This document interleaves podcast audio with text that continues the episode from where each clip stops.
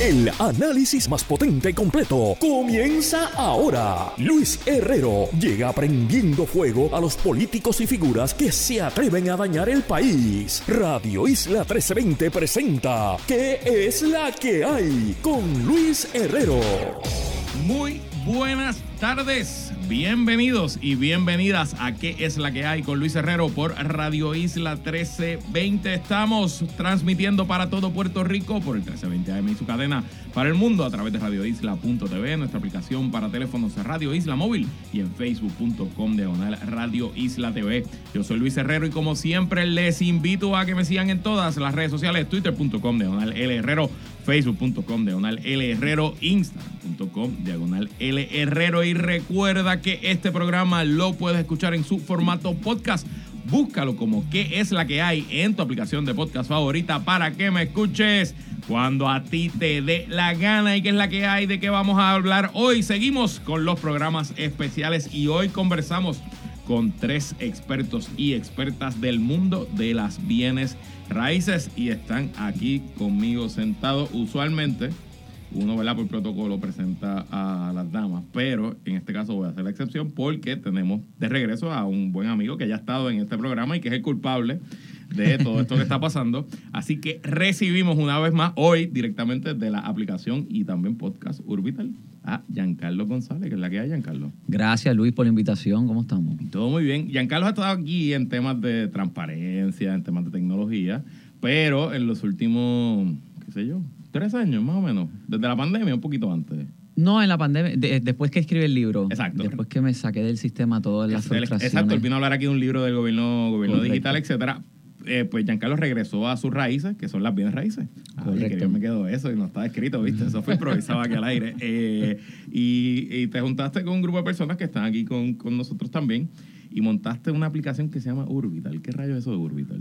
Urbital es una aplicación para que conozcas un precio aproximado de tu propiedad en la palma de tu mano. Es un app, lo puedes bajar, pones tu urbanización, tu condominio, tu casa y te va a decir rapidito, en cuestión de segundos, los precios aproximados de venta, las comparables que hay en la zona, lo que está listado y puedes solicitar un análisis de precio por un profesional para que te ayude a entender dónde estás parado. Bueno, pues así básicamente resolviendo un problema que por alguna razón ya estaba resuelto en gran parte del planeta y que en Puerto Rico pues no, no existía eso, eso- esos datos. Aunque son públicos, no estaban accesibles. Correcto, hoy día son accesibles y existen en parte por la- el esfuerzo que hicimos estando allí cuando estuve de CIO, que se digitalizó Caribe, se abrió el catastro digital, así que aporté un poquito y ahora me voy y uso esas aportaciones para proveer mejor información a la industria. Bueno, pues vamos a conocer al resto del equipo de Urbital. Está con nosotros la amiga Coral Buret. Bienvenida, Coral, y es la que hay. Gracias por la invitación, Luis. Encantada de estar aquí. Háblanos un poquito cómo es, cuál es tu envolvimiento en la industria de los bienes raíces y cómo terminas con Giancarlo. Bueno, yo empecé bien jovencita en la industria de bienes raíces. eh, trabajaba en aquel entonces con Coldwell Banker y siempre he estado en el mundo de, de las bienes raíces, directamente indirectamente. En algún momento eh, me incursioné en el mundo de la tasación, pero eso fue breve. Y con Giancarlo, pues la verdad es que somos amigos de muchos años, eh, estudiamos juntos. Y cuando yo empecé a trabajar en bienes raíces en Coldwell Banker, Giancarlo, como siempre ha estado también eh, cerca del mundo de las bienes raíces, pero desde el lado eh, él era el que, eh, el que manejaba toda la plataforma digital de, de esa empresa, de Coldwell Banker. Y ahí pues nos volvimos a encontrar. Eso fue en el 2006, 7, 8, cuando tenía comprado alquila.com y Exacto. cuando había hecho mis Ujú. primeros productos en la industria, Exacto, correcto. Sí, y la vida pues continuó cruzando nuestros caminos. Cuando empezó con la propuesta de Urbital, me contó un día en la casa del que estábamos hablando de otra cosa. Ambos vivimos en el viejo San Juan. Somos vecinos, nuestras hijas son amigas, o sea que la vida se encargó de, de que, de que siguiéramos cerquita. Y la verdad es que pues cuando me empezó a contar lo que era Urbital, pues yo lo vi como un no-brainer. Es como que, wow, como esto no se ha hecho antes. Y qué bueno que lo está haciendo él, que pues que tiene tanto conocimiento y que viene, ¿sabes?, de tantos años en la industria y que la conoce tan bien. Brutal, brutal. Y bueno, la tercera parte en este podcast y compañía que se llama Urbital es el señor Fernando Rodríguez. Bienvenido, Fernando, y qué es la que hay. Saludos, buenas tardes. Cuéntanos un poquito, ¿verdad? ¿Cuál es tu, tu trasfondo en esta industria de las bienes raíces? Bueno, yo llevo en el negocio de bienes raíces propiamente cuatro años y algo, un par de meses. Previo a esto fui banquero, comercial 15 años. Ujú. A Yankee yo lo conozco desde el 97-98, estuvimos en college. eh, Cuatro años en Lija y juntos, Te voy a imagínate tú. decir Yankee ahora también. Yankee. Sí, está bueno eso. muy Giancarlo, perdóname, ok. acuérdate que es el jefe.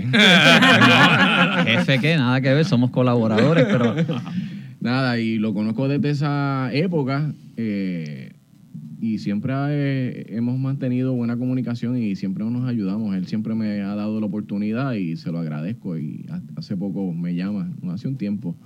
eh, mira, ¿qué estás haciendo? ¿Y qué te parece Pero yo sabía que te habías ido a bienes raíces y siempre estaba como que pendiente, que Fer, qué bueno que estás ahí, sacaste la licencia, yo volveré, te aviso. Exacto, exactamente. Y efectivamente cuando volví, pues empezamos a, a colaborar. Yo aprendí obviamente la, la tecnología de la industria del 2006 al 2012. Y ahora que regreso con Orbital, con una nueva idea, un nuevo concepto, pues puedo trabajarlo con personas que, que conozco, que aprecio, que sé que son buenos profesionales en su industria, pues para mí eso es, eh, I'm having fun.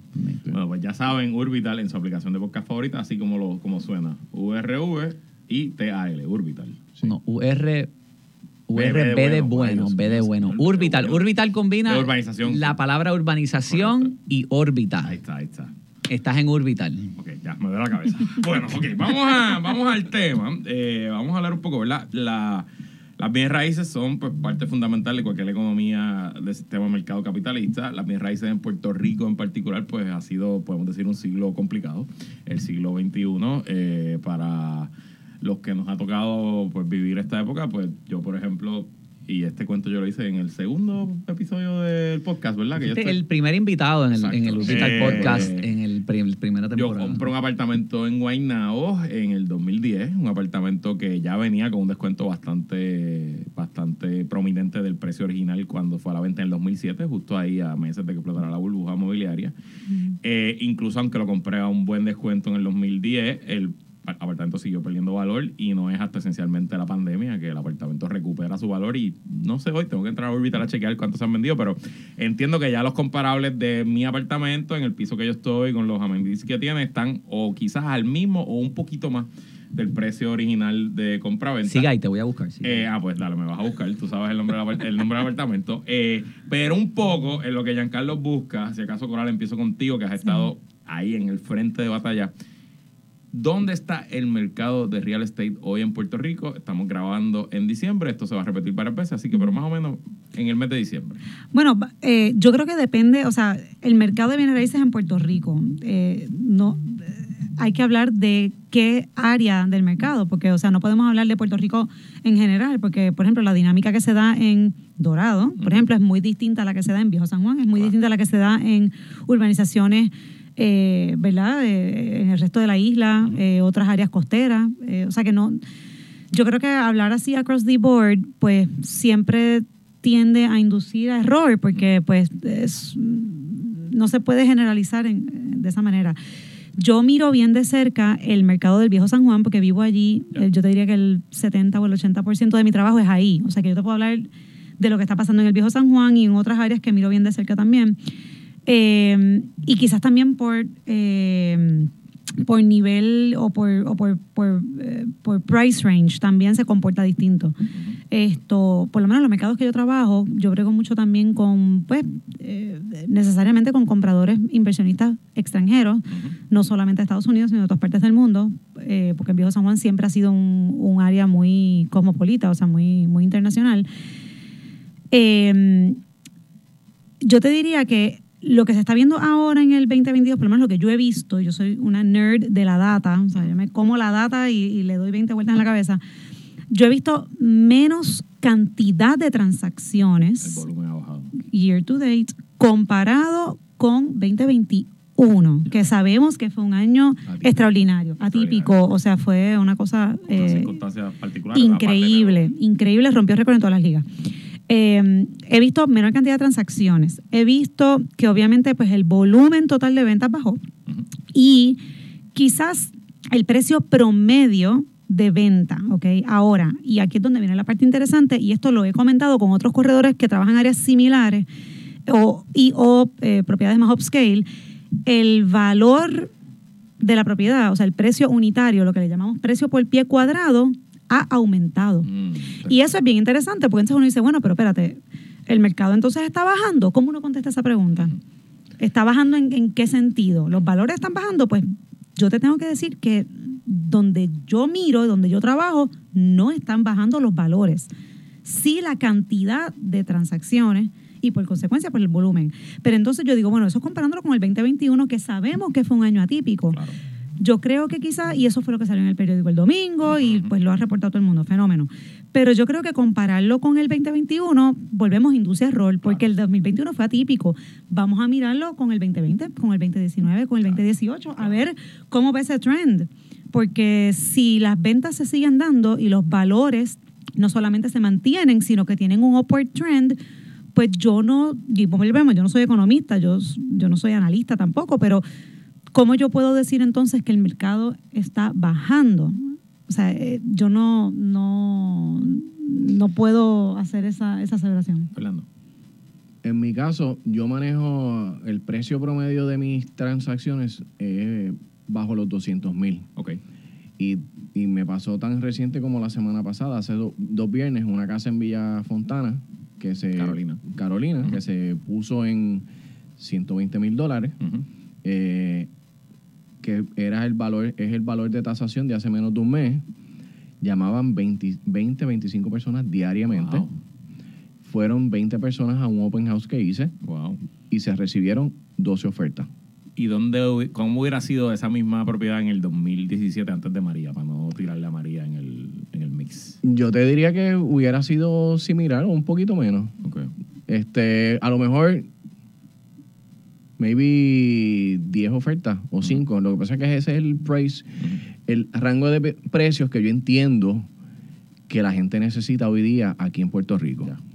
Este, porque por ejemplo tengo otra otra propiedad, un Century Gardens en, en Tuabaja, en Levittown, Ujú. un apartamento, eh, eso es un church sale, eh, 50 mil dólares y se ha recibido este varias Un personas. short sale todavía en esta época. Sí.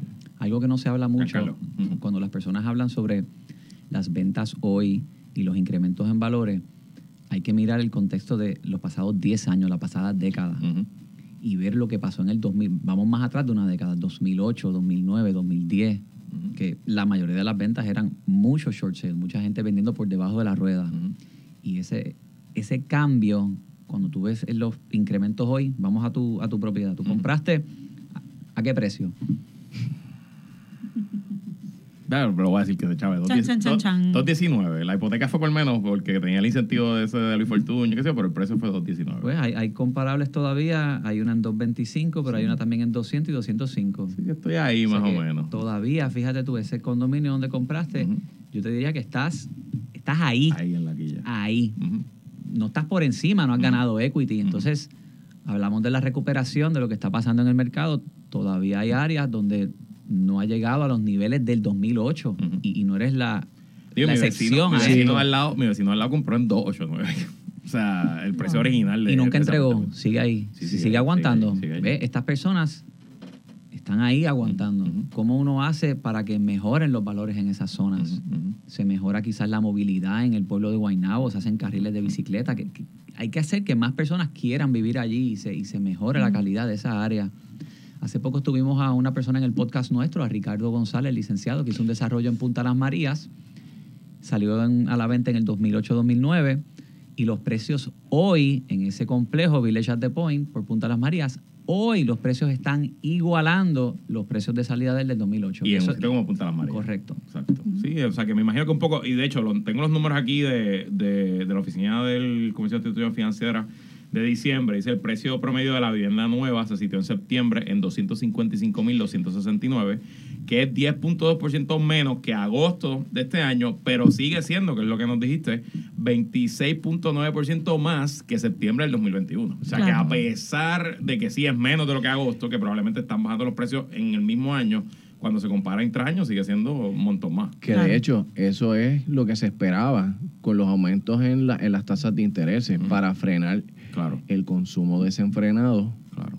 y todas esas ofertas por encima que se estaba viendo en el 2021. Claro. Eh, Es, es algo, ciertamente había que publicarlo ah, y hay que ver, pero es, es que era previsible. Claro. Y ellos lo estaban, y estaban pensando que iba a haber ajustes en torno al 15-20%. Y es exactamente lo que está pasando. Y te pregunto, Coral, si Alguien que te conoce o alguien a la que tú aprecies mucho, como nuestra audiencia, eh, te pregunta, ¿es buen momento para comprar? que tú le contestas? Bueno, yo creo que yo creo que siempre es un buen momento para comprar. Obviamente tienes que hacer tu due diligence, tienes que eh, tienes que hacer tu homework, pero en, en cualquier, yo creo que cualquier persona que, que esté en este en este mundo, en esta industria, te va a decir, mira, alquilar, tú estás botando el dinero del zafacón. Tú estás botando el dinero del zafacón. Eh, si tú haces una compra eh, consciente, eh, eh, estudiada, bien, tú sabes, pues mira, yo entiendo que claro que sí, porque ¿cuál es la alternativa? Siempre, siempre es un pagarle la hipoteca al otro. O sea, o- ok. Esto, no solamente eso, o sea, ta- también tienes que ver, o sea, tú estás comprando para qué? Para tu residencia, eh, long term, para los próximos 10, 15, 20 años, o, o es short term para hacer un flip. Pues quizás yo te diría, en un mercado como el de ahora, si tú estás buscando eh, hacer un flip, hacer algo rápido, pues mira, ten cuidado. o sea, complicado. Sí. No es co- complicado, pero tienes que, tienes que ser un poco Ma- más mayor estratégico. riesgo, mayor riesgo. Hay mayor riesgo, pero si tú estás comprando, óyeme, para los próximos 5 años, 10 años, pues mira, yo no, o sea, que, ¿cómo, ¿cómo vemos esa, esa, esas proyecciones de aquí a 10 años? Yo, yo diría que siempre es un buen momento para comprar eh, porque va a depender de la necesidad de cada consumidor. Ya.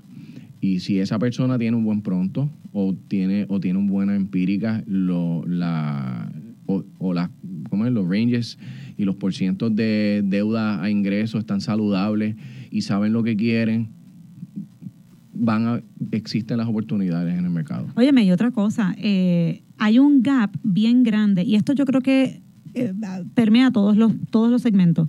Hay un gap bien grande entre propiedades que eh, están en mal estado o sencillamente no están actualizadas, qué sé yo, la cocina es vieja, los baños, whatever, eh, y propiedades que están Magazine. impecables, de magazine, perfectamente pintaditas, la cocina, todo, ta, ta, ta, ta. El cliente, yo creo que en cualquier mercado está dispuesto a pagar un premium, va a haber más personas interesadas en comprar algo así y obviamente pues necesariamente el valor va a ser superior y yo creo que esa brecha entre algo que no está arreglado versus algo que sí está perfecto es, es más ancha ahora que antes. Y yo creo que eso se debe a que pues es más difícil conseguir contratistas, conseguir materiales, los Sí. materiales son más caros, taca, taca. O sea que si tú estás dispuesto a hacer el trabajo, tú puedes todavía en este mercado conseguir una buena compra de algo que no está arreglado, que necesita un updating y mira, pues hazlo. Esto, o sea, ahí hay oportunidades y óyeme, hay, hay oportunidades como esas en todos los segmentos. Quiero regresar a eso de las oportunidades, pero Giancarlo, buen momento para comprar. Mira, es interesante la pregunta porque si yo estando con los datos me preguntabas en Ey, el, eso es de otro programa, no me vengas aquí con eso. Vacilando, vacilando. Dale, saludito a Jay. Vi- viendo la información que teníamos en nuestro sistema en el 2008, 2009, cuando vino la caída, yo le decía a la gente, no compren porque si, si ves la tendencia de los precios de la propiedad, si tú puedes alquilar y ahorrar por el lado, en 10 años vas a tener más equity metiendo chavos por el lado que la apreciación que va a tener la propiedad, porque por esos 6, 7 años, la realidad es que los precios estuvieron flat, pero de repente vino el boom y lo que mi viejo siempre me decía, esto es un long term play, tú estás ahí, aguanta, aguanta, aguanta, que eventualmente eso se, se va recuperando y lo he visto en la propiedad que yo compré en College Park en el 2006, que estuve 10 años reventándome en la madre de haber comprado esa propiedad y hoy día ha ido mejorando, lo- los alquileres han subido, o sea, de repente el, el negocio de malo se ha tornado a... Sí, yo vendí a, a- a principios de año en ese complejo, yo vendí uno que se vendió bien y pronto sale otro. Yo vi apartamentos en ese complejo, me acuerdo pasar. y se han ido recuperando. Entonces, buen momento, siempre es buen momento si compras informado. Obviamente, Exacto. si hay un factor importante ahora es que los intereses han subido y lo que tú podías comprar hoy día con, con 350 en un, al, al 3%, pues ahora te da quizás a dos- 200 mil. Entonces, el, el purchasing power sí está un poquito Claro. más, más... Pero volvemos a lo mismo, los intereses ahora suenan altos porque hace un año tú podías dos, financiar a dos, pero eso no es normal, eso Pues es sí. atípico. O sea, los o sea, tú no- están donde usualmente estaban. volvemos, claro. Francamente, si nosotros extrapolamos y vamos a- al pasado, a los últimos 40 años, el, la tasa de interés promedio era de un 7.75, un Sí, sí. 7.85. Sí, mi- mi- yo tengo una tasa 5% congelada desde el 2010 cuando cerré y ahí está. Y pues no, no hice un par de opciones y no me salían tan buenos refinanciar en los momentos. Así que pues ahí estoy. Y me quedan, ¿qué? 18, ¿eh? Ay, Ya no casi estás a mitad. Al otro lado, una, una mayoría de lo que me queda. manda. Y otra, y otra cosa, volviendo, Giancarlo lo mencionó, los alquileres, eh, ahora mismo alquilar es carísimo. O sea, Correcto. busca, o Sí. sea, busca en el área metro algo para alquilar en 1.500 dólares. No consigue. No, y en el área En metro y 2000. En otra área. te En puedo decir. 2.500, Sí, sí. que vas a conseguir. Entonces, volvemos, vas a estar pagando un alquiler altísimo por, por lo mismo, porque pues no hay... Bueno, entonces hablaste ahorita de oportunidades coral y obviamente en la, en la cobertura de este tema en los medios de Puerto Rico, pues tendemos a enfocarnos en unos mercados muy particulares, Viejo San Juan, se habla de Dorado, Condado, áreas de lujo, quizás un Palma del Mar, etcétera.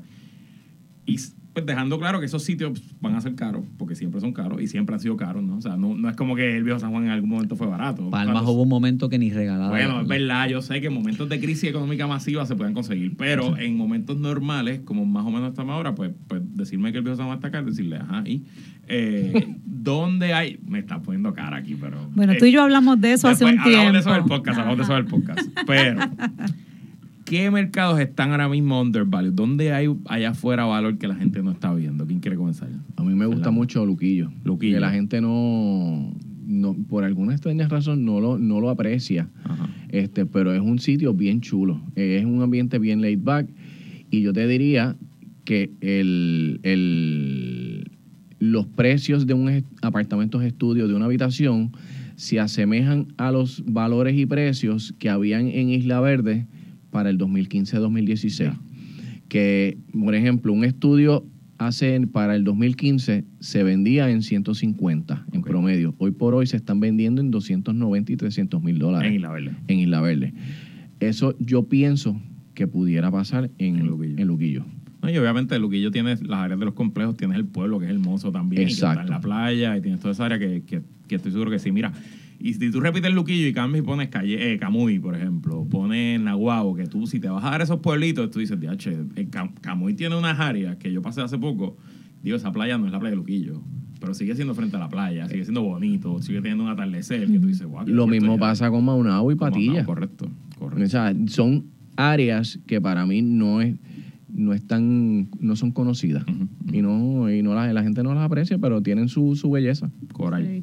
Yo, bueno, eh, yéndome quizás un poquito, un poquito más upscale, en Río Grande, que está- volvemos, estamos aquí a 40 minutos de San Juan, está el, el área de Río Mar, que por años era el lugar de vacacionar de, de los puertorriqueños de toda la vida.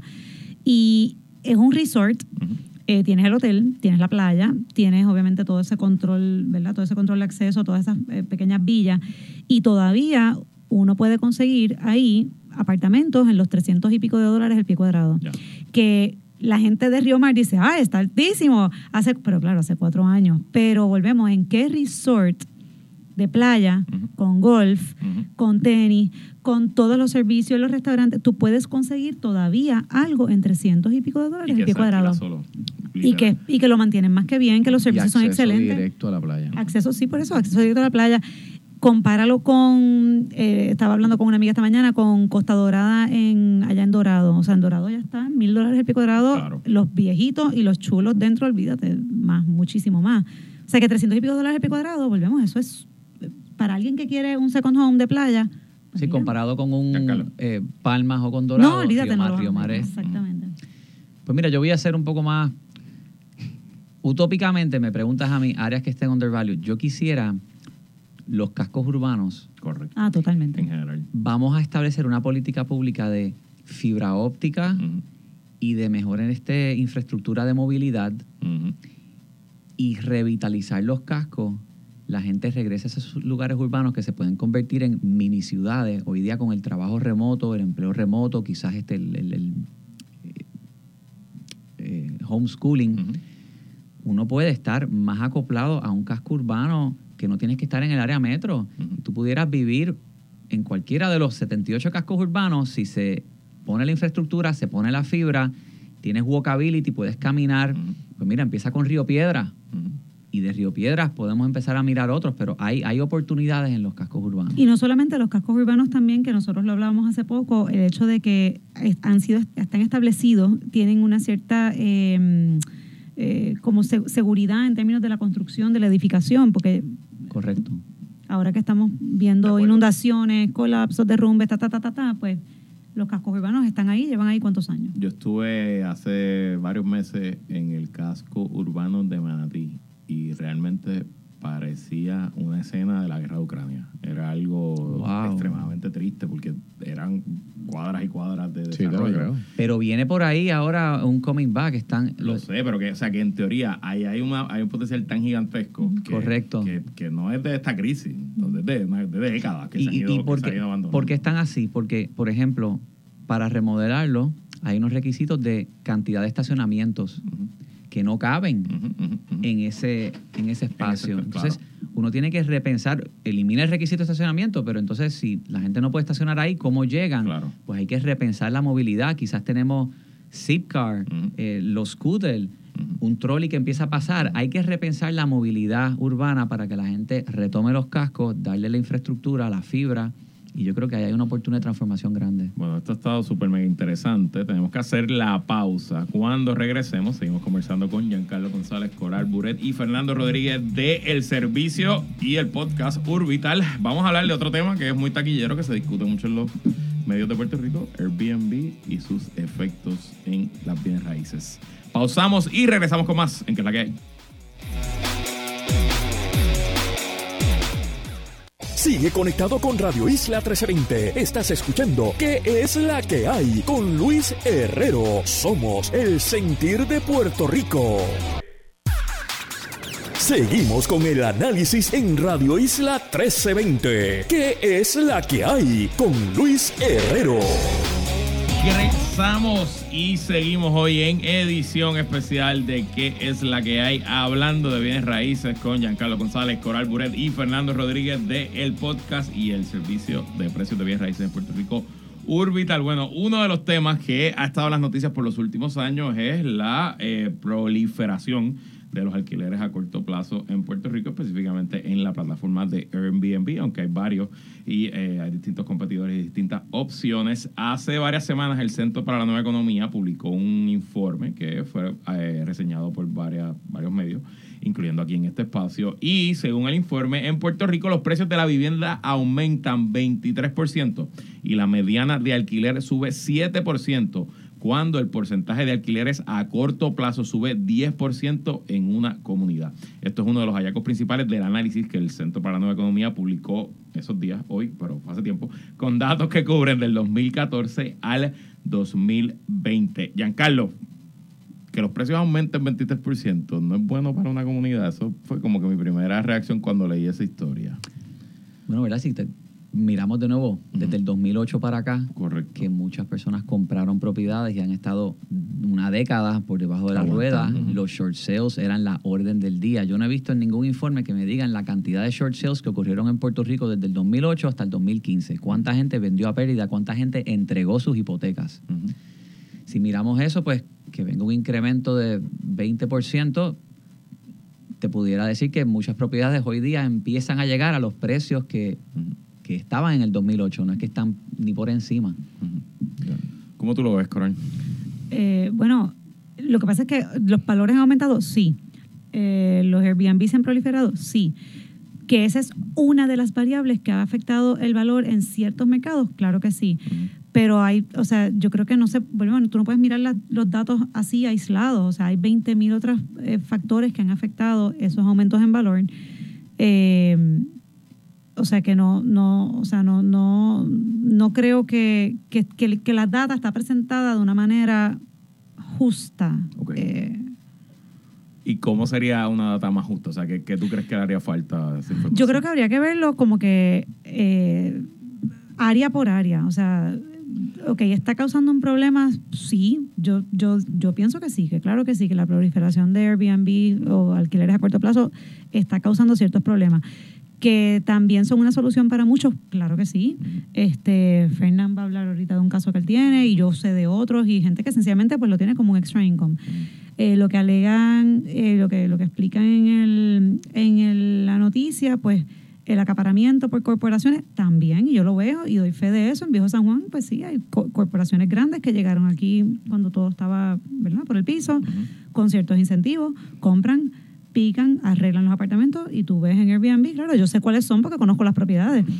Yo sé que esta es de fulana, que es la vecina, yo sé que este es el, el segundo piso de mi amigo, yo sé que ta, ta, ta, pero yo sé que todo este otro revolú de propiedades pertenecen a esa misma corporación, con distintos nombres, con distintos administradores, pero sé, y eso causa un problema. O sea, yo no te puedo decir a ti cuántas llamadas yo no recibo de vecinos y de vecinos que ni siquiera conozco, que me dicen, mira, me dio tu teléfono fulano, es que me acaba de llegar la famosa carta de los 30 días, ¿qué hago? ¿Qué me, qué- qué me consigues? ¿Qué hay? Aunque sea algo más pequeño. Y yo le digo, tengo que decir, mira, no tengo nada que ofrecerte, no hay, no hay punto. O sea, que es, eso es un problema porque afecta a la comunidad, tú pierdes residentes Claro, y lo que ganas es una maleta que entra y sale claro. con los problemas que eso acarrea. Claro. El ruido, las fiestas, esto, ¿sabes? Decir que no es un problema, yo creo que está para el cielo con la mano. Que hay otros beneficios, sí los hay, y negarlos también está para el cielo con la mano, pero ¿cuál es la solución? Yo no, yo no sé. ¿Cómo tú lo ves, Fernando?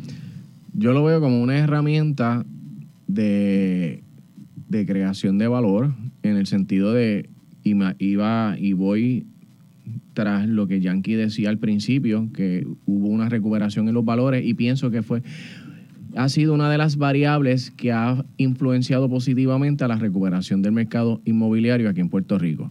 Si- si- y si se lleva de forma incorrecta, suceden situaciones como la que está indicando Coral, pero de igual forma también yo tengo clientes que dependen y yo les manejo. Yo soy operador y, y, estoy, y by the way, estoy registrado en, el- en el- en la compañía de turismo, pago patentes, eh, tenemos todos los seguros habidos y por haber. Eh, y se hace de forma responsable. Ejemplo, tengo una propiedad en el Viejo San Juan donde mínimo las estadías son cuatro días y de igual forma se dejan entre cada reservación tres días. Y esos son unos, los dueños, porque los residentes del complejo de ese edificio fue a lo que llegamos eh, El acuerdo. el acuerdo.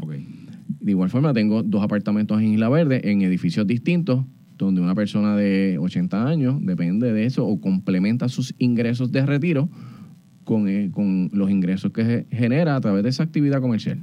Es, es como todo, ¿verdad? No hay, no hay una solución one size fits all. Y Exacto. el problema que Airbnb causa en el Viejo San Juan es muy diferente del problema que Airbnb causa en Puerto Nuevo. Por darte un ejemplo, Exactamente. Si tú buscas Air- Airbnb en San Juan, tú pensarías que no, pero vas a encontrar unas cuantas docenas de Sí, Airbnb en Puerto Nuevo a 50 pesos la noche, a 45 pesos la noche, que están supliendo una necesidad y que están agarrando una zona que quizás ha perdido población, que tiene un problema de, de casa abandonada y que ahí no se puede decir que es una mal, es malo que lleguen los Airbnbs, no, al final del día yo creo que requiere un poquito más de control, regulación, pero ¿qué Yo- tipo de yo control no, y yo no creo que sea a nivel municipal. Yo pienso que debe hacer algo a nivel, a nivel de todo Puerto Rico. a nivel de Yo todo creo que Puerto falta Rico. data, yo creo que falta También. análisis y Bueno, falta pero información. Suave con lo de todo Puerto Rico, porque, por ejemplo, los dueños de condominio, los consejos de titulares de cada condominio deben de tener el derecho de decidir qué quieren hacer con su estructura y de repente puede venir una regulación Ah, bueno. a nivel de todo Puerto Rico Claro. que fue eh, pone unas reglas para todos los condominios que quizás un condominio te dice, mira, no, a mí no, a mí sí, que cada uno decida. Ujú. Que by the way, sí, es tienes razón. En el sentido de que eh, como yo manejo el negocio en uno de los edificios que manejo en Isla Verde, que no voy a decir el nombre, es bien distinto a cómo se maneja en el otro y cómo se maneja en el Viejo San Juan. Como se- o sea, tengo criterios de noches mínimas y días entre medio que de- tengo que dejar para cada reservación. Pero en el caso de Fern, eh, tú tienes un operador, que es Fernando, que es un corredor de bienes raíces, que es property manager, que está bien adiestrado, que sabe que, que sabes, lo- maneja su negocio de la manera correcta, tiene todas sus licencias y seguros y por haber. Y los maneja caso a caso, como debe ser. Eh, y maneja pues lo que puede manejar, lo que quiere manejar.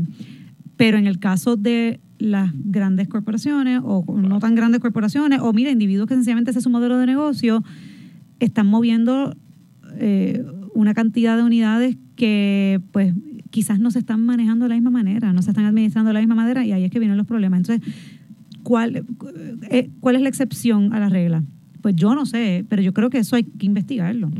No, hay, hay varios, por ejemplo, yo sé que Atlanta, Georgia, en la, específicamente lo que es el downtown, pues pusieron distintos, como por ejemplo, solamente dos apartamentos por propietario. Eh, pero claro, eso es fácil de, de subir porque entonces, yo hago una corporación por cada dos apartamentos. O sea, no es como que es muy difícil la fiscalización. Yo en estos temas creo más en, en el asunto de, pues vamos a bregarlo mediante quizás un impuesto particular o un registro especial. Yo sé que el registro de la, la compañía de turismo es algo que el propio Airbnb, las otras plataformas quieren que pasen, porque para Airbnb es mucho mejor que, que turismo tenga visibilidad de las noches que ellos venden, porque saben que entonces las campañas de turismo de traer, pues, traer eh, visitantes están funcionando, ¿no? Y ahí, ahí hay otros incentivos que trabajar, Giancarlo. Claro, pero ahí viene el problema. Ok, la capacitación digital es importante. El- el- lo que quieran proponer o hacer no puede quitarme a mí un día de trabajo Sí, para yo cumplir con, con la, el, el- el sistema arcaico que tú quieras ponerme Claro. de llenar un papel. Claro. Fíjate tú, Airbnb, y esto fue una gestión que yo trabajé con Carlos Mercader, nuestro amigo que estuvo mientras estuvo en Prafa. Airbnb dice, yo te puedo automatizar la colección del impuesto y te la voy a depositar a ti, turismo, automáticamente. Y eso Las personas sucede no tienen- automático. Las personas no tienen que llenarte nada. Pues ya tú eliminaste el papel. ¿Para qué tú le quieres exigir a la gente que te llene algo si Airbnb te lo hace automáticamente? Si tú quieres reglamentar o hacer algún tipo de algo, tú tienes que ver cómo tú lo haces de la manera más frictionless posible, no tenga, que no tenga fricción. Es utilizando el app de Sesco Digital, todo el mundo que tenga una propiedad allí la registra, es utilizando el registro de la propiedad. No sé, pero yo lo que le tengo fobia es a que se ponga una regulación adicional que van a causar el mismo problema como tenemos con el reglamento conjunto y el Single Business Portal hoy día, que no funciona. El tribunal lo ha declarado nulo tres veces y tenemos un problema con los permisos serios. Y, y confiar en la, reglamen- en, en- en- en la regulación que pueden proponer, yo, Bueno, yo le tengo... No te vayas tan lejos. El verano pasado, el- el, la, la ley que, que hicieron que requería que entonces de la noche a la mañana todas las compraventas tenían que requerir una mensura, un plot plan, un no Ah, sé qué. Entonces La no ley había... tatito, La ley exactamente. sí, sí, sí. Bueno, yo no quería decir nombre, tú sabes. Pero volvemos, se formó, se formó un revolú porque no existe el sistema ni la ni cómo implementar. O sea, es un. En- por 30 días él se paralizó la industria Y completa. honestamente, un poco a veces que nos pasa con el insularismo y con mirarnos al ombligo, esto es un problema que están teniendo casi todas las jurisdicciones. Se trata de buscar qué está funcionando allá afuera, cómo hacerlo, pero, y también, yo percibo, como todo en la vida, estos son por fiebres y tendencias. Quizás la fiebre de los Airbnb, si lo vemos en el precio de la acción de la compañía, yo creo que en cierto sentido ha mermado un poco, por lo menos está flat. Y quién sabe si en cinco años todas estas compañías que compraron edificios enteros están vendiéndolos de El nuevo. mercado porque se regula solo. Solo. Te- Te puedo decir que Exacto. estas navidades fue el peor año en los pasados cinco años de los alquileres a corto plazo. Fiona Y- afectó. y yo que viajo la caída, el desplome de la, de- el desplome de la bolsa afectó, el cripto cayéndose afectó Sí, sí. y todo el mundo estaba en los chats diciendo estamos bajando precios, Sí, sí. estamos, o sea, se- se- Y yo, y yo que viajo bastante, tengo que decirte que le he vuelto a coger el cariño al hotel. Como que, man, es que bueno tú salir del cuarto y regresar y que todo esté nuevo. que esté añoñen a uno, que te cuiden, que te dejen o sea, el que- chocolatito en la almohada. Sí, sí. Podemos, yo siempre he dicho que se puede coexistir hoteles, paradores, todo tipo de, de porque al Hay final público para todo. hay público para todo. Y al final del día, nosotros no tenemos el inventario de, no, de habitaciones Correcto. suficientes para atender la, deman- la demanda que pudiéramos servir. Una de las cosas que yo siempre digo, con esto vamos a la pausa que ya nos pasamos. eh, cuando yo leí un artículo del, del Viejo San Juan hace tiempo, más de hace varios años, que decía, hay 1.600 habitaciones del Airbnb en el Viejo San Juan, yo dije, pues, ¿cuándo fue el último que se construyó un hotel de 1.600 Gracias, exacto. Nunca. Probablemente jamás lo vas a poder hacer porque no tienes dónde hacerlo, pero poco a poco pues aumentaste la, la capacidad de la ciudad y de, y de Puerto Rico como destino. Nosotros vamos a la pausa y cuando regresemos nos vamos a poner prácticos aquí. Quiero que le den sus consejos a nuestro público de cómo prepararse o para vender o para adquirir una propiedad, tanto en esta economía o en general, ¿verdad? Eh, verdades universales del mundo de las bienes raíces. Seguimos en que es la que hay.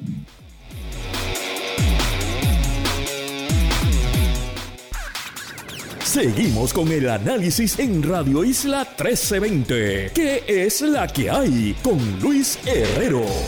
Regresamos a este último segmento hoy en esta edición especial de ¿Qué es la que hay? Hablando de bienes raíces con Carlos González, Coral Buret y Fernando Rodríguez del servicio y el podcast Urbital. Bueno, en general, ya hablamos del mercado como está hoy, las tendencias a la subida y las bajadas, el efecto que Airbnb tiene en las, en las bienes raíces en Puerto Rico. Pero ahora hablemos de temas en general. Si alguien que nos está escuchando hoy quiere vender o comprar, ¿Qué le aconsejamos? ¿Cuáles son el one, two, three, por dónde deben empezar? Eh, ¿Quién quiere primero? Lo primero que yo diría es Ya, que bajen el Orbital App. Ah, bueno, obviamente. Muy bien. Always be selling. Always be closing. bueno, si, si tienes una propiedad, si eres propietario, el Orbital App te va a decir precio aproximado, te da las comparables, te dice el mínimo, el máximo, una idea del precio por pie cuadrado, puedes pedir un informe más detallado que luego un profesional te puede dar más orientación, puedes solicitar una tasación o lo que se llama un BPO, Broker Price Opinion, pero te des idea y es gratuito hasta el punto que quieras solicitar el informe, Claro. pero puedes bajar el app y puedes hacer eso. Igual, si quieres comprar, allí hay una selección de propiedades. Tenemos el inventario del MLS que se está incluyendo. Puedes buscar propiedades en venta allí. Así que la, la aplicación, no hay más nada accesible desde el móvil que puedas utilizar que el Urbital App. Todo lo demás que hay en Puerto Rico es, es por internet web-based. Así que esa sería mi recomendación. Bien, bien, bien objetivo la recomendación. No, en verdad, vacilando, pero, o sea, information is power, es la realidad. Y, Sí, esta aplicación, pues, está dándote una información que no estaba a la, a la accesibilidad del- del, del ciudadano, porque los profesionales tenían la información, pero el ciudadano promedio que quisiera simplemente arrancar en su investigación, pues ahora tiene esa herramienta. Coral, ¿qué le decimos? Si usted quiere vender o comprar, ¿cómo arranca? ¿Cómo empieza? Bueno, yo, eh, tienes que estar bien informado y tienes que estar trabajando con un profesional que también lo esté. Eh, dicho eso, eh, trabaja con un corredor, trabaja con un corredor preferiblemente que, que sea realtor, que tenga todas las herramientas que estén disponibles para ese profesional para poder mercadear tu propiedad de la mejor manera posible y en la mayor cantidad de plataformas posibles. Ahora, eh, digo, anuncio no pagado, eh, se está utilizando un MLS nuevo, digo, ya lleva unos años, MLS. el Multiple Listing Service. Es, un, es una plataforma digital. Eh, en Estados Unidos esa es la orden del día. En Puerto Rico fuimos como que slow adopters y todavía, pero cada vez más eh, realtors se están uniendo al sistema y básicamente es como una gran base de datos de todo lo que está en el mercado. Entonces, claro, tu propiedad está ahí y esa, ese sistema del MLS también tiene, eh, eh, ¿cómo se llama? Como, es como una plataforma trampolín que dispara los listados a 20 mil otras Sí, es páginas. más como comprar pasajes de avión, que vas a Google Flights y ahí está todo el mundo. Pues en el MLS sitio. es todo. O sea, básicamente tú, o sea, el corredor que utilice el, el MLS, pues pone tu propiedad y automáticamente tú se te abren todas las puertas que se pueden abrir. Esto, y también pues eso facilita la cooperación entre corredores, que es súper importante y no puedo enfatizarlo más. O sea, tienen que trabajar con alguien que realmente plays nice with others. Esto presenta tu propiedad de la mejor manera posible. O sea, si estás vendiendo ya sea tu casa, una propiedad de inversión, inviértelo un poquito. No, no es que lo vayas a remodelar si no puedes, pero eh, declutter, limpia, pinta, arregla los detallitos para que se vea la propiedad realmente de la mejor manera posible. Fernando.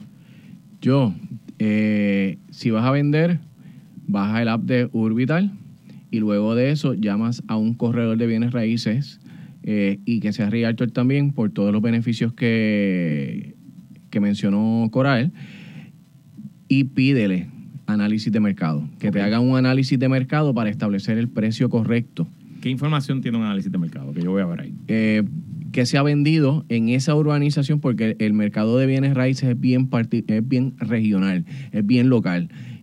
Es preferible que trabajes con un corredor de un profesional de bienes raíces que sepa el área, es que sea un experto local de, de esa área en particular y que te diga qué es lo que se ha vendido en los últimos seis meses para acá y lo que se está vendiendo y cómo eso compara con esa propiedad que esa persona interesa vender.